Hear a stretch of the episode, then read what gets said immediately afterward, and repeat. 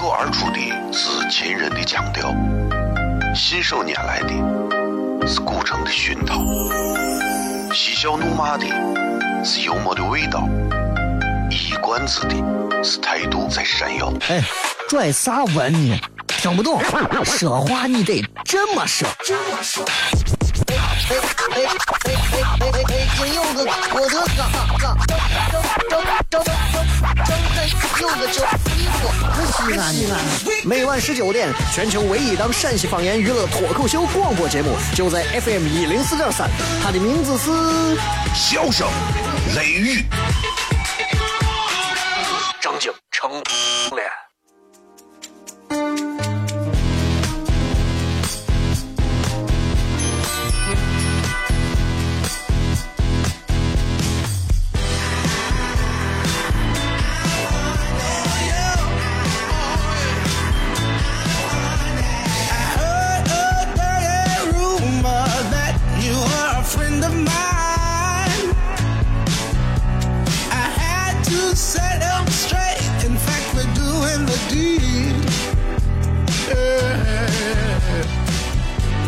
好了，各位好，这里是 FM 一零四点三西安交通旅游广播，在每个周一到周五的晚上的十九点到二十点，小雷为各位带来这一个小时的节目《笑声雷雨》。各位好，我是小雷。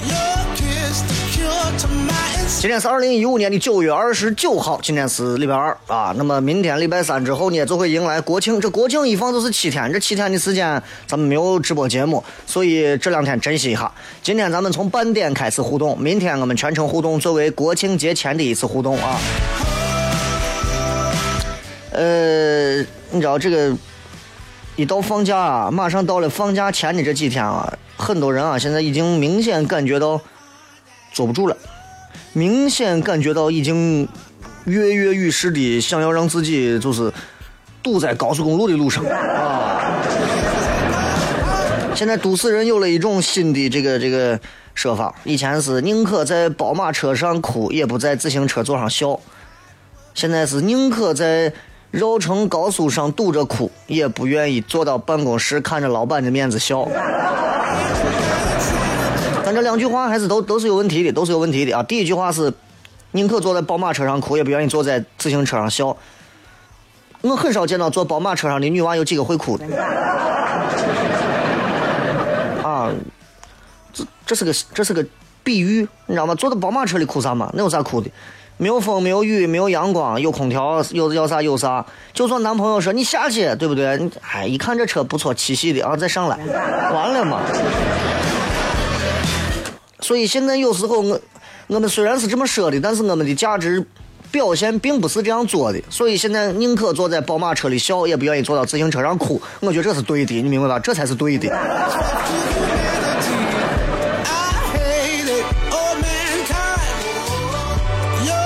同样，大家宁可跑出去堵在路上，然后去国庆节的哪啥地方玩也不愿意在家在办公室待着。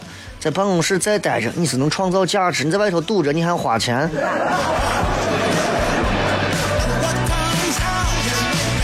这个社会当中，我们会遇见很多人，我们会经历很多事情。每到五一、十一放小长假的时候，我们就认为我们应该让自己再宽容一点，我们应该让自己再包容一点，因为有那么多的人对我们都不宽容，有那么多的事情让逼着我们压力越来越大。我告诉各位，真的不要仗着宽容二字就可以肆无忌惮。你看有些人看起来好像是原谅你了，好像对你很宽容。啊，你弄个啥事情，他人家还无所谓，没事。其实是因为你已经不那么重要而已。啊，所以你看，能看得出来啊，这国庆啊，这国庆国庆国庆国庆前一个月的时间，我们搞了一次这个啊，纪念反法西斯战争啊，这个七十周年的一个胜利七十周年的这么一个大型的威武的阅兵仪式。啊，这次维武威武的阅兵仪式一出来，对吧？周边几个国家不敢再批杆，不能说一辈子不批杆，起码一阵子不敢再批杆，对不对？然后我就在想，我说你看那些老兵们，啊，你再看看我们现在年轻人，有差距吗？差距很大。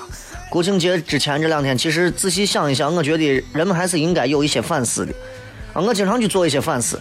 我觉得现在年轻人似乎能够去思考、能够去反思的人太少了。大家都想着怎么样可以在淘宝上买一些好玩的东西啊啊！女娃想着能买一些什么样的化妆品啊，能泡到一个什么样的男朋友啊？女娃、男娃就想的是，哎呀，我怎么样能找到一个萌妹子啊、性感妹子啊？今天晚上能不能摇一摇，摇出来就不回来啊？想这，挺可悲，挺可悲啊！其实，其实你知道，就是你看拿名字都能看出来。老一代人的名字啊，里面带的那些字啊，建国、卫兵、啥红啥军、建兵红军，都是这几个字。你去看很多，中生代，你父母那一代很多啊，甚至七零后，啥啥勇、啥啥敬、啥啥伟、啥涛啊，张勇、张景、张伟、张涛。现在孩子都是什么子轩、子涵，都是这。咱咱休息一下，回来再骗。哦，亲爱的露丝，你还记不记得那个面积狠、染技狠、感觉伤及狠的深深意外？哦，亲爱的露丝，你为啥要无情地把我甩掉？哦，亲爱的露丝给给老板等我们去结婚，等这头发都赔完了。哦，亲爱的露丝，没有你，以后谁给我赚溜辣子？我难过极狠。各位好，这里是 FM 一零四点三西安交通旅游广播，在每个周一到周五的晚上十九点到二十点，小雷为各位带来这一个小时的节目《笑声雷》。各位好，我是小雷。哦天哪！笑声雷雨，有没有爱情无所谓，只要每天都陶醉。每个周一到周五，FM 幺零四点三，笑声雷雨，很好，很合适。哎，算你那胆子正的很，说不透你，赶紧请笑声雷雨，一会儿笑雷出来，把你鱼逮完了。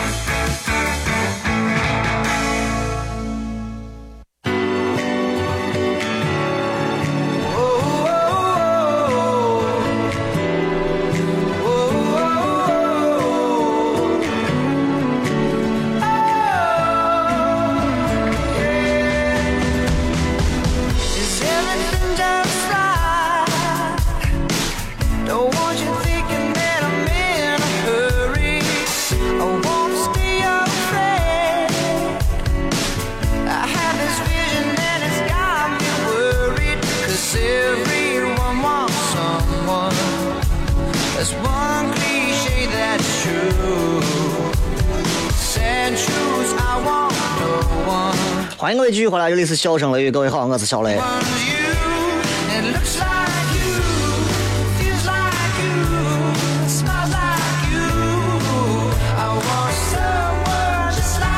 最近有几件事情啊，这几件事情其实都还挺，都还挺我啥的。第一个啊，我觉得这是我感兴趣的事情，我感兴趣的事情。NASA，NASA 啊，美国宇航局叫个 NASA，很多人都知道啊，尤其是咱的很多外星迷或者是什么航天迷都知道啥叫个 NASA，NASA 就是这意思啊。这个这个这个这个这个 NASA。National Air 什么 Space Administration，大概就是这个意思。大概就我 NASA，它是属于美国联邦政府的一个行政机构啊，它是负责制定实施美国的类似于这种呃民用太空计划呀啊，包括开展跟科航空科学相关的一些太空科学的研究。美国国家航空航天局啊，咱咱不叫 NASA，咱叫啥？咱叫东六七。咱航天这玩意儿啊，对吧？这很多了解我都知道啊，这丈母娘家都在航天啊啊。所以，所以你看这个航天系统的就明显是不一样啊。或者头两天发个信息，十二小时后，十二小时后他们在官方网网站上发出预告，十二小时后，而三天后我们会发布重大科学发现。重大科学发现，所以很多朋友可能已经知道了是啥啊？九月二十八号上午十一点三十分发布，美国东部时间，北京时间是二十八号晚上的十一点半发布的。啥事情呢？他们在火星上发现了液态水存在的证据。花了那么多钱，就发现有水。我想来想去，我觉得他们总得发现点啥。如果他们最后全世界人都关注他们说我们在火星上没有发现水，他肯定挨打。我跟你讲，有水，哇，这个有液态水，因为火星的平均温度比地球要低，大概是零下八十摄氏度。你看火星的这个赤道附近，夏天啊，温度能达到正的七十摄氏度。条件足够的话，那个高氯酸盐的这个液态水啊，有可能就是以液态的形式存在。哎，所以你看这个就很有意思，这里头有水，然后仪器分析当中的化学成分。啊，然后分析之后呢，就他他用红外光谱光谱仪那种东西啊，然后通过矿物质的组成，他分析分析方包含水分子还有盐的这些晶体结构。其实仔细来想的话，这个宇宙当中的很多东西啊，都跟我们现在所了解的很多似乎很接近，但是宇宙太大了，这不是我们人类可以了解的。你能想到，说不定在其他的地方也有跟我们一模一样的星球，跟我们发展水平差不多的。也在想着这些事情。其实你知道我脑子里在想啥？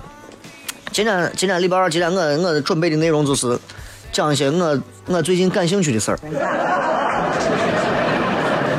第一个就是天文的这事儿，我很感兴趣。然后我就我一直在想，我觉得存在外星人嘛，我觉得可能存在。但是我个人还有一种大胆的推测，就大家都看过，就我跟你说的薛定谔的狗，薛薛定谔的猫。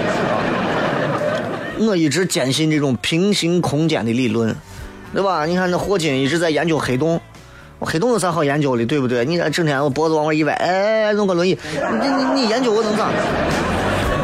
但是你有没有发现，越是人类越是那个样子的，他越在大脑方面他开发的越好。所以像我这种四四四肢特别轻快的、特别发达的这种，我跟你说，我就逼了。我最多我就能了解到，哎，西红柿上有个黑洞，我就了解到这一步。所以我一直坚信啊，我相信一定是有平行空间。这在我三十多岁的年龄当中，突然我开始有这种想法，让我感觉到非常的兴奋不已呀！啊，为啥？因为我终于在我枯燥乏味的生活当中，我找到了一点和别人不一样的东西，并且我可以沉浸在当中去思考、去享受。每个人都应该这样。有一些跳脱出繁杂人类社会所应该去做的一些事情之外的事情。你是你说你是工人，你是农民，你是学生，你是警察，你是干啥的？在这之外，你就没有别的事情吗？思考一些别的事情，写写书法也行，钻研在这个每一个字的间架结构当中，对不对？喜欢在厨房做饭也行，钻研在每一种食材搭配的这个趣味当中。啊，你说我就没有别的，我总爱开车，我总爱修车，我总爱改装车。钻研在车的改装之后带来的性能改变的这种状态当中，兴奋不已。俺不一样，我第一个我真的是喜欢这个，这个这个这个天文方面的，尤其是跟外星人有关的啊，这个确实是可以，有点意思啊。我一直坚信有平行空间。说具体一点，我觉得外星人有没有我不敢保证，因为这么多年外星人想见你早见你，不想见你，人家肯定躲着你。就像就像对吧？你屋外头，你屋外头有一只狗。你不想见他，你把门关上，狗绝对寻不着你，就这个道理。我们在外星人的眼里，我们就是狗，就是这。我们在外星人的眼里是狗，女人、男人在女人的眼里头就像狗一样。所以在这个世界上，最卑微的生物就是男人。然后我在坚信啊，在不同的空间里头，当你抽出银河系、抽出太阳系、抽出各种，然后往后走，拔到最后，很有可能在宇宙的其他的某一个方位，甚至是同时存在的空间里头，一定也有一个地球，一定也有一个你，有一个我，我可能也正在上着节目，但我可能做了一档非常烂怂的节目。而且我很有可能，我我很有可能在不同的平行空间里，我有不同的表现。比方说，在地球，地球咱们叫地球一啊，第一个一二三四的一，地球一，地球 A，我肯定是。各位好，欢迎各位收看《笑声雷雨》，收听《笑声雷雨》，我是小雷啊，小雷，这是 A，地球 B，我一定是普通话。欢迎大家收看这档节目，也希望大家能够从中获得一些知识。接下来我来给大家讲一讲接下来的这件事，然后就天天在那儿翻书，就是这。地球 C，我很有可能在这给大家骗。其实呢，我一直认为啊，就是你知道吗？就是在堵车的这段时间里，大家可能嗯，一定一定一定很想念我，对不对？对我坚信，对，没错，一定是这样，对。知道吧？那那我我觉得这种平行空间，前段时间看了一个。看了一个电影，更激发起了我的这个想法，一定是对的。啊，这个电影可以推荐给大家，很多人应该都看过，叫《彗星来的那一夜》。彗星，一颗彗星从他们小镇上头划过，那个小镇当晚上发生的事情，匪夷所思，脑洞大开。如果你不理解平行空间，你看不懂这个电影，就这么简单。哎，这是我最近沉浸在当中，没事我就在这琢磨这事情。我不敢跟我媳妇说，我把我送医院去。然后就是昨天晚上的十一点、十二点的时候，我在微博上发了一条长微博，我把它置顶了。很多人说啊，你现在写的东西跟以前博客上的越来越不一样了。废话。啊，雷哥，我就觉得那首歌像是你听的风格，但是文字不像你写的。废话。第一，那段文字，那段看似矫情的文字就是我写的；第二，真的是在那样一个状态下写出那样的东西；第三，之所以再写不出跟之前博客上那样的东西一样，是因为我告诉你，很明显，结婚了。没有结婚之前七百多个女朋友，你天天在博客上写，今天见到你，我突然觉得有一种莫名的激动，说不出来到底是心里的躁动，还是生理上的冲动。只想紧紧的握着你的手，和你一起在南湖上走啊走，对吧？就是这。现在我所有的文字当中，基本上自从结婚之后，每个男人都知道，基本上就如果你媳妇稍微介意一点，他基本上就你就进入了一种文字狱，你就不可能有任何其他异性存在，除了你娃，是吧？没有啥。所以有时候我把很多，我昨天听完那首歌之后，我把很多东西打开写写写写完，删了很多。现在越来越不想表达太明晰的一些心境了，不像以前想到啥说啥，想说啥一写写很长。现在话越来越简单，两句话能说出来的话，我都不是真事儿。真正的那些话，永远是会藏在肚子里的，这才是成年人。为啥小孩觉得成年人社会复杂？成年人羡慕小孩，因为我们装的东西多，没办法，装的东西多。你现在买个十六 G 的苹果，你照不了几张相片就满了，就是这道理。然后这是我第一个喜欢迷恋上了天文的这个钻研这个东西，啊，没事在 Google Earth 上我就开始到处在这看有啥这个地方最近有啥变化。第二个，第二个，我最近开始迷恋粤语歌。啊，我最近我最近正儿八经开始迷恋粤语歌，原因也很简单，原因也很简单，就是因为网上我在长微博上说的，我听了一首张国荣、许冠杰《沉默是金》，就这一首歌。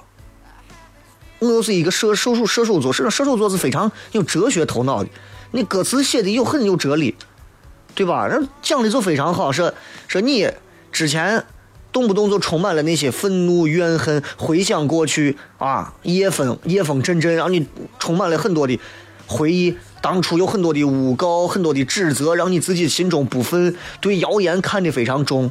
得到教训之后，翻了很多的书，看透了一切，不再像以前那样子了。眼泪一抹，潇洒前行。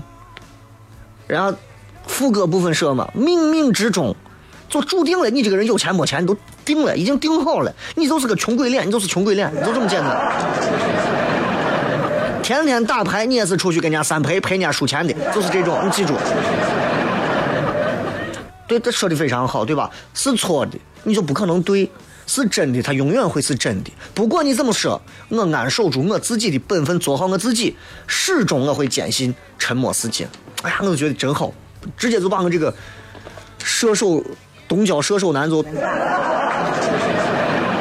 直接就戳中了。最近没事干，就在家里头，天天没事就开始了。因为粤语歌我学不会，你知道？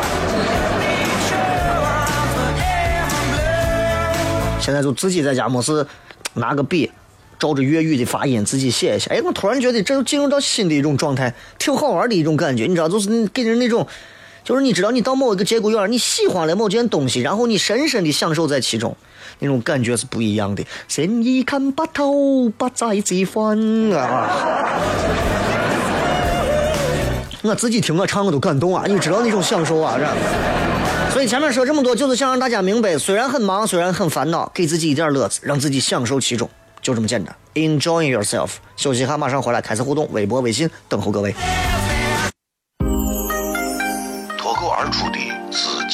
秦人的腔调，信手拈来的是古城的熏陶，嬉笑怒骂的是幽默的味道，一贯。冠子的是态度在闪耀。哎，拽啥文呢？听不懂，说话你得这么说。这么说。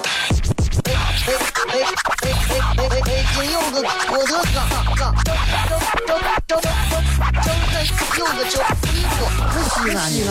每晚十九点，全球唯一档陕西方言娱乐脱口秀广播节目，就在 FM 一零四点三，它的名字是。笑声雷雨，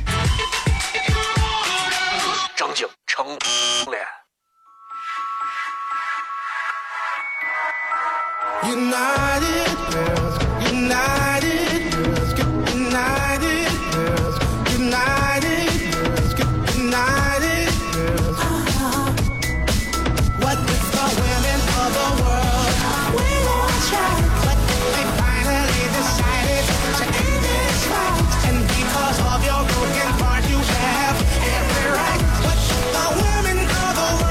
欢迎各位继续回来，这里是笑声雷雨。最后时间，我们在后面的半段时间开始进行半程的互动。接下来来看一下各位发来的各条有意思的留言。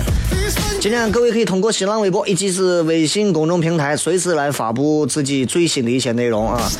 就今天啊，这个今天那啥，嗯，发了一条微博啊。今天今天让交警贴了个条子嘛，就是然后。就路边停了一会儿，然后就贴了个条，回来以后交警居然也看不见了，停了一溜车啊，贴了一排条，就交警就跟忍者一样就消失了，你知道吧？然后我觉得不管咋，人家贴条不可能在停车位上贴你的条，那不管你肯定停的是有问题的嘛，咱想着放路边，因为确实太堵了，只能停到路边放一下，赶紧我就办上事就回来。但没办法，贴个条，贴条就贴条，认罚嘛，这就是我的态度，认罚嘛，那咋？那那事儿也得办，罚也得认。然后我就发了一个微博，微博是这样的，我说：“敬爱的啊，特勤大队的哥哥，特勤大队的，咱交警特勤大队，虽然我从来没有对见过，但是我就知道了。我说你好，人如其名，特勤特勤，你们真的太勤了，真的太勤了。我说你看我把车停雁塔区，你编我条子；我停新城区，你编我条子；我停高新，你又编我。你说，我说你你你让其他那几个区的交警哥哥们，你让他们咋想？那人家人家也人家那条子咋弄嘛，对不对？另外我说，条子确实是咱西安交警的条子确实是严呀，车是无辜的。你经常见一排司机，有时候可能下着雨下着雪，大太阳底下对着玻璃在那抠抠抠抠，最后抠的跟牛皮癣一样，还是花的。我说那你们这小时候都是练过贴户县农民画是咋的？就在这件事情之后，就在这件事情之后，一有一票人在底下留言，你就该挨罚，挨罚你还说这么多话，神经病！你扯农民画干啥？有啥关系吗？啊？开个我车还找还找停车位贴了就贴了嘛，那是能咋嘛？对不对？你这这这这，我说你们你们你们能不能有幽默感？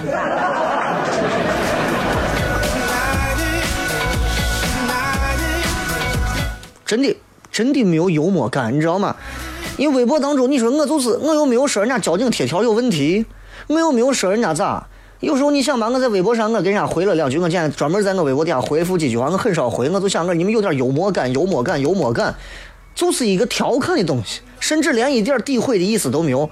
你们一个一个的夹枪带棒的，就跟疯了一样，你你这这你这是，哎呀，匡扶正义，你们都是爷。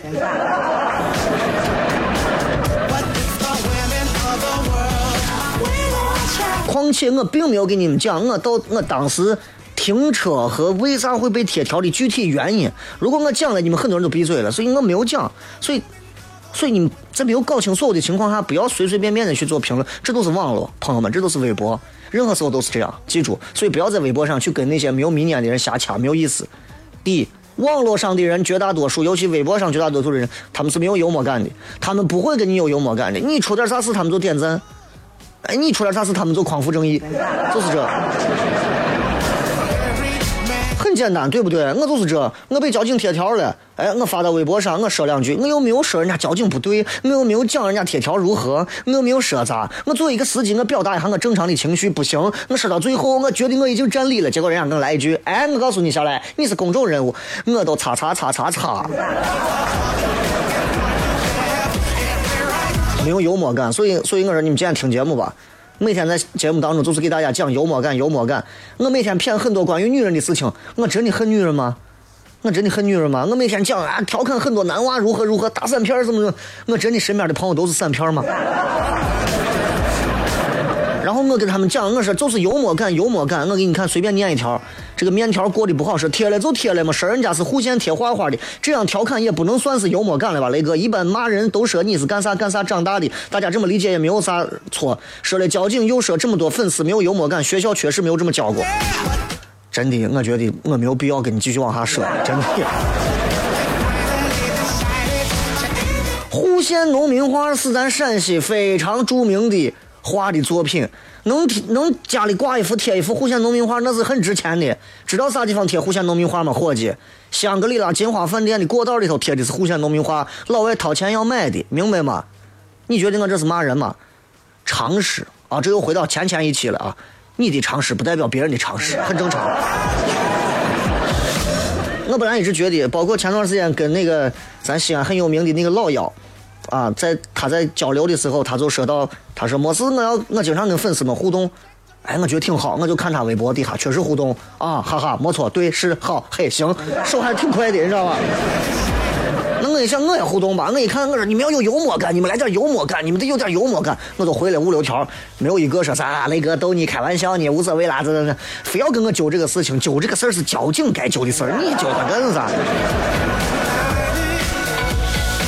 啊，所以脱口秀啊，这个节目其实说白了，这个节目是以这个个人的性格也好，兴趣也好，或者是以这个人的气质塑造而成的。很多人之所以爱听某某人的脱口秀，是因为喜欢某某人，就像金星的脱口秀一样啊，跑到上海一场票一张票一千多块钱，很多人就是为了看一个活的金星，并不是他现场一定说的有多么的犀利，他在电视当中有很多毒舌犀利表现，但是在现场。那很多脱口秀，国外呃全国的脱口秀的一些人跑去看，说就那样子了，就那样子了。现场没有那么热，还甚至还有点凉，但是跳舞那些表现的很好，舞美表演的很好，对吧？所以，任何人都有自己的短板，任何人都有自己的长处，脱口秀也是这样。那我就是这样一个人，我就喜欢在节目当中去很真实化的把我的东西通过节目的方式表达出来。但并不代表所有说的东西就一定是我一模一样的真实的东西，明白吗？都是经过加工的，包括在微博上所有的东西都是经过加工的。如果有一天我因为某个原因我是正常行驶或者是正常停放车辆，交警给我贴个条，我很简单，我可能直接就艾特交警大队，然后我会如何如何，我就直接你给我讲清楚啥情况。但是。我又没有咋，我觉得人家发的是对着，我又没有说人家交警有啥问题。你们过来替交警匡扶正义，你说你们这是吃饱了撑吗？真的，我觉得网络里头没有黑白对错。我花这么长时间讲，也是想给很多，包括前两天身边有两个实习生跟我讲，雷哥，他们在微博上骂你，或者他们在微博上说我，我说记住，过日子永远是过日子，微博上永远是差心话。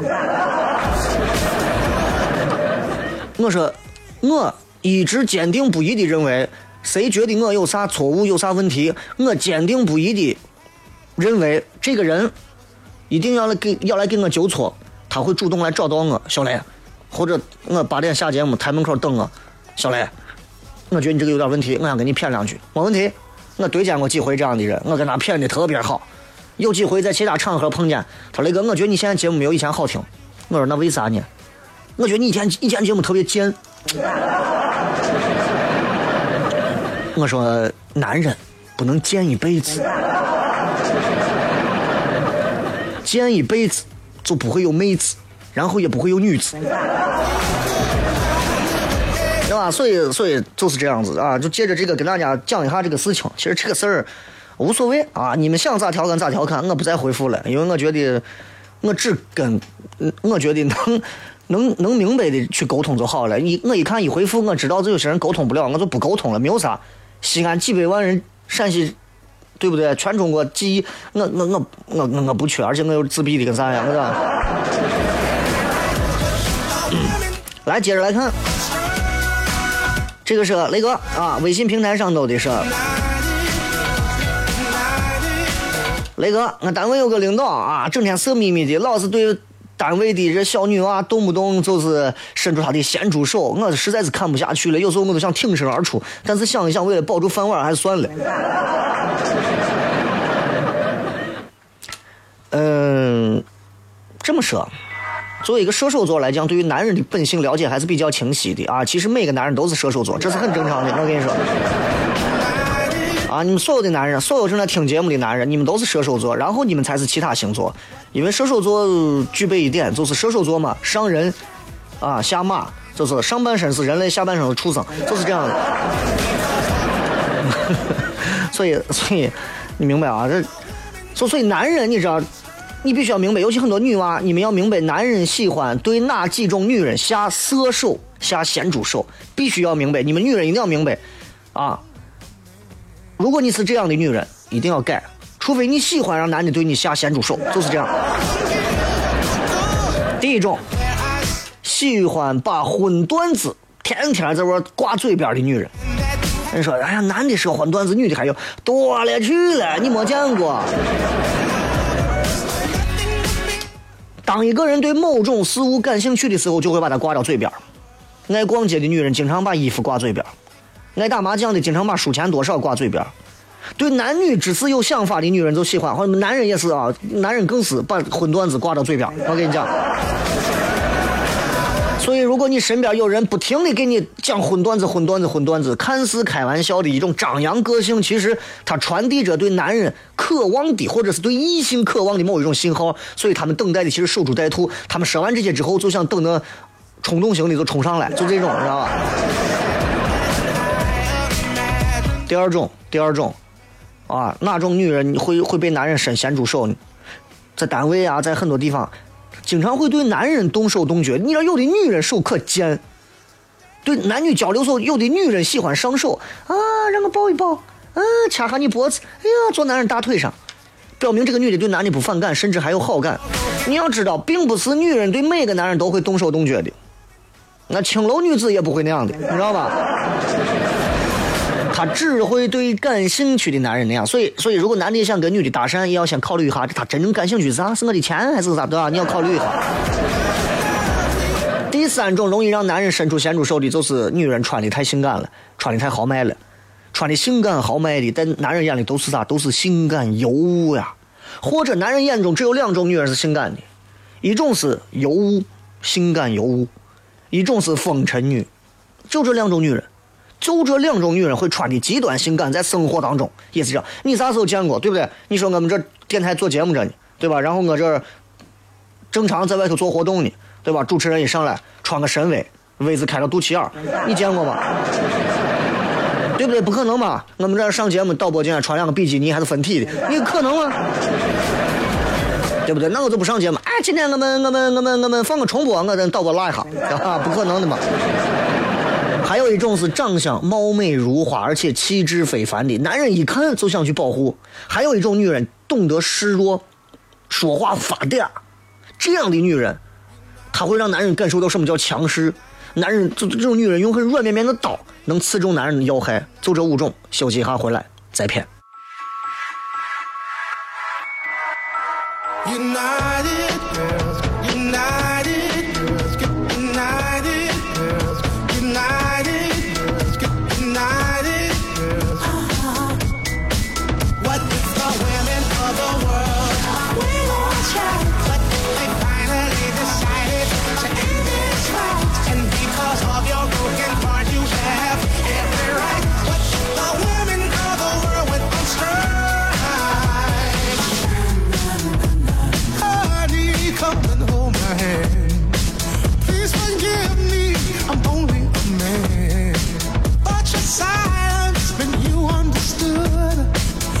欢迎各位继续回来，笑声雷雨。最后时间，我们来看一看各位在微博、微信当中发来的一些有趣留言。来，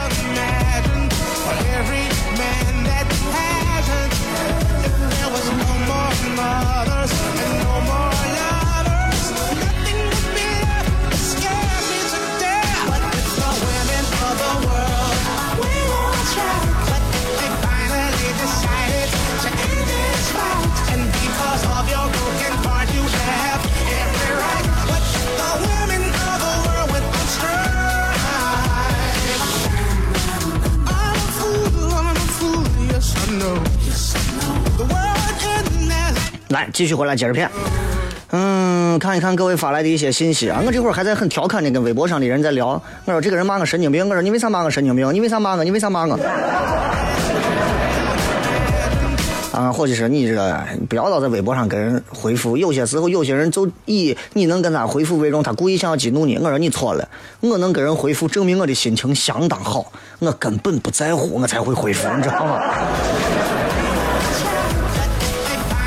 来看一看还有哪些朋友发来的一些有趣的留言啊。这个黑木说突然很想吃蒜，哪天约个面？几天不见，半夜发面了，今儿个来些。今儿晚上给大家弄个实货，你不管了。啊，今儿晚上给叠个叠个正经的。这个叫个刘刘啥？刘帅啊。前两天我也让给扒条了。我看见之后，我媳妇跟我说：“你看，让给扒了吧？我停了 N 年都没有让贴，今天贴就当我中奖了。”那不一定，有时候可能是交警贴完条之后，后来过来的人后听到这儿，把你的条贴下来，贴到人家玩，你老以为你没有条，其实你都已经几百分都出去了，你知道。烟的留痕说：“不抗拒，不认同，不解释，接纳，喜悦，热诚，希望你永远做自己。”哎。做自己都是要付出代价的，嗯，还好还好啊，我还一直能在做自己的路上不停的做着，有很多人做不了自己，你知道吗？做不了自己，都是这挺可悲的，你知道吧？来，继续来看微博上各位发来的一些有趣的留言啊，呃，这个这个这个大脸说那个啊，解读一下《彗星来的那一夜》，结局是完美空间的女生。女主在来的路上最终没有参加聚会，第二天打电话给男友，还是主视主视觉女主角女主角没有杀死完美空间的自己，因为因为很多人都没看过，我给你解释会影响很多人对这个片子的一个了解，我只能跟你说，谁都没有死，都是并存的，你仔细看，他并没有杀死任何人，所以那个空间其实至少有三个。壁虎说：“解释我干啥？谁能把你咋？有时是说话。其实我也是这样，但是有时候你也知道，我我这也算是一种，算是一种变相式的互动嘛，对不对？啊，今天节目其实想跟大家谝的就是，希望大家都能有找到自己可以沉浸在其中，不被任何事情打扰的一些东西。你看，前两呃，昨天昨天晚上，昨天晚上有一个这个这个这个有一个新闻。”有一个年轻的小伙子，不到四十岁啊，三十八九岁，堪称数学教父。他的数学的教学视频在网络上传了有多久多久？然后有有人出出出了将近十个亿的美元要买他所有的这个教学的视频啊！比尔盖茨都佩服，为啥？他不要。他不要，你知道吗？就就我我昨天我就我就昨天我就说我说我把这个专门转发了。我说我说我说我一直强调，这个世界上总有一些东西比钱更宝贵，但是大多数的人是无法永远也无法逾越的。啊，你说我能逾越吗？我要是十个亿，我也就不逾越了，对不对？我只能佩服这样的人，人家的精神境界就是高，咱还十个亿。对不对？你有十张一百块钱，让你主持人说啥，你高兴的屁颠屁颠的，你去说，对不？所以啊，说到底啊，你对吧？境界不同啊，我也是见识到各种各样这有钱的、有水平的、有高素养的，也见过我穷的、没钱没素养的。所以你说，你说，当人面对金钱诱惑的时候，到底是能瞬间的放下自己的原则？去以前做参考和判断，还是说他能够先以自己？我就想，我想做我自己的事情，我我不去。我现在能做到的就是，在某一些我不开心的事情上，你给我再多钱，我就可以不愿意做。不是因为我不想挣那个钱，而是在对钱的诱惑上来讲，我觉得我还没有那么大的兴致。我宁愿让自己更舒服的待着。换一句话说，《火影忍者》里头的鹿丸跟我有点像，我跟他有点像，怕麻烦。二强说：“雷哥，今儿黑我跟几个伙计在大雁塔南广场喝酒谝闲传呢，桌上谈论到啥叫幸福。我认为跟他们几个今儿坐一个桌子上就叫幸福。雷哥，你认为他们跟你喝完酒之后，你买了单，你感觉你更幸福，然后他们回家搂媳妇睡觉了，你一个人在南窑村逛了。幸福的差距。不二说这个月夜班每天上班必须听你的节目。我车上有张以前被贴的条子，我出去停车没有在车位上，我以前自己给自己贴。哎，你这种自我救赎的这种行为很好啊。这个是雷哥，你怎么看？学的好不如嫁的好，尤其对女娃。的的确确，通过这个婚嫁，可以改善一些人的经济条件啊。一比方说，一个女娃家里面经济条件很一般，嫁给了一个富二代二世祖，然后在这样的一个婚姻当中，他获得到的是可能自己奋斗一辈子也得不到的财富，因为离婚法规定的就是离婚分一半嘛。就看你每个人要啥，很简单，你要啥，你便会为之去努力奋斗。你不要那些东西，你说对不对？你说我，对吧？你说现在过来个女娃，如果我没有结婚，过来个女娃，小雷，那个那个那个，俺屋俺屋有四十多个亿，啊，你这你愿你愿不愿意把我给娶？我我反正在屋闲着也没事，啊，我就没事，反正你看，我我我我我就想我就想把钱都给你，让你给我花，我还得看你长得漂不漂亮，对不对？你信吗？真到上亿的时候，大多数的男人就瞎了，你知道吧？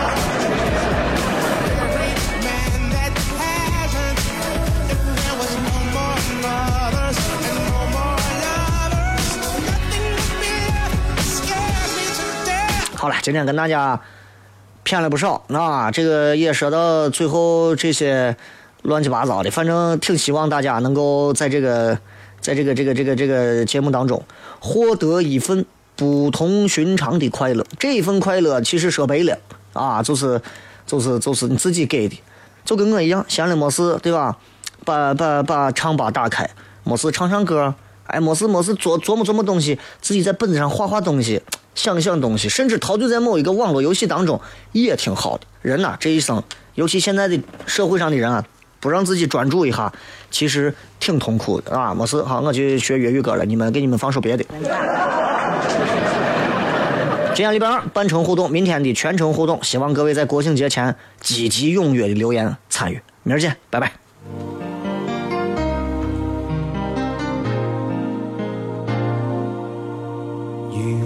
痴痴的等，某日終於可等到一生中最愛。誰介意你我這段情會唔會碰上了意外？不清楚未來，我曾願意我心中所愛，每天要